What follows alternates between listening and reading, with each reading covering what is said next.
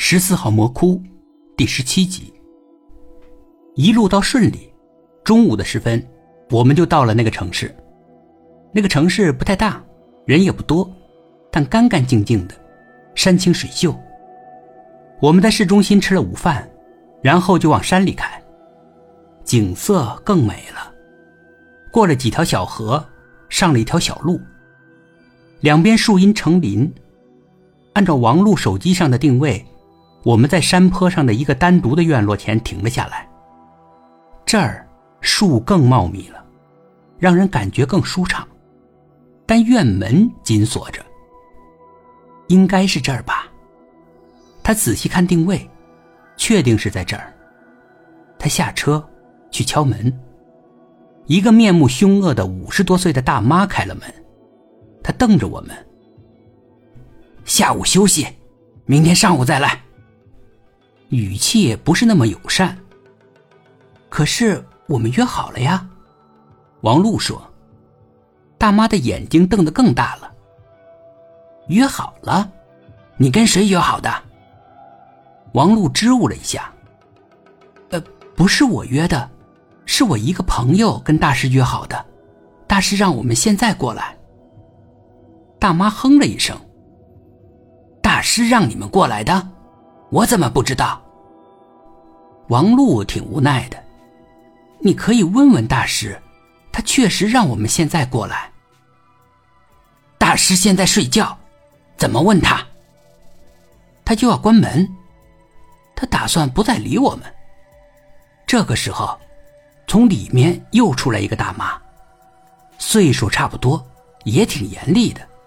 他阻止了第一个大妈，不让他关门。大师让他们进去。第一个大妈不太满意。不是下午休息吗？大师说今天情况特殊。第一个大妈不太满意，小声嘟囔着。但好歹他还是把门打开了。我和王璐往里面走，他又拦住了我们。掏钱。王璐也愣住了。掏钱干嘛？他有点不耐烦了，买香。王璐恍然大悟，他掏了两百块钱，买了两炷香。第一个大妈面无表情的找了两块钱，就两炷香，差不多二百块钱吧，太贵了。我有点不满，但走进院子，我的不满就消失了。这小院如此的安逸舒适。也不知道是为什么，反正就是有那种感觉，就好像从酷热、难以忍受的天气里，一下子走进开着空调的房子里，空调又不是太冷，真舒服。我感觉我的心静了下来，我在一张竹椅上坐下，慢慢的喝一杯白开水。王璐拿着一炷香，先进了小屋。没人打扰我，我能够享受，我能够慢慢的享受。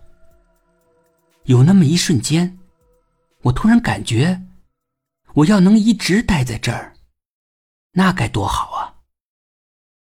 我就没有什么恐惧了，也没有什么可担心的了。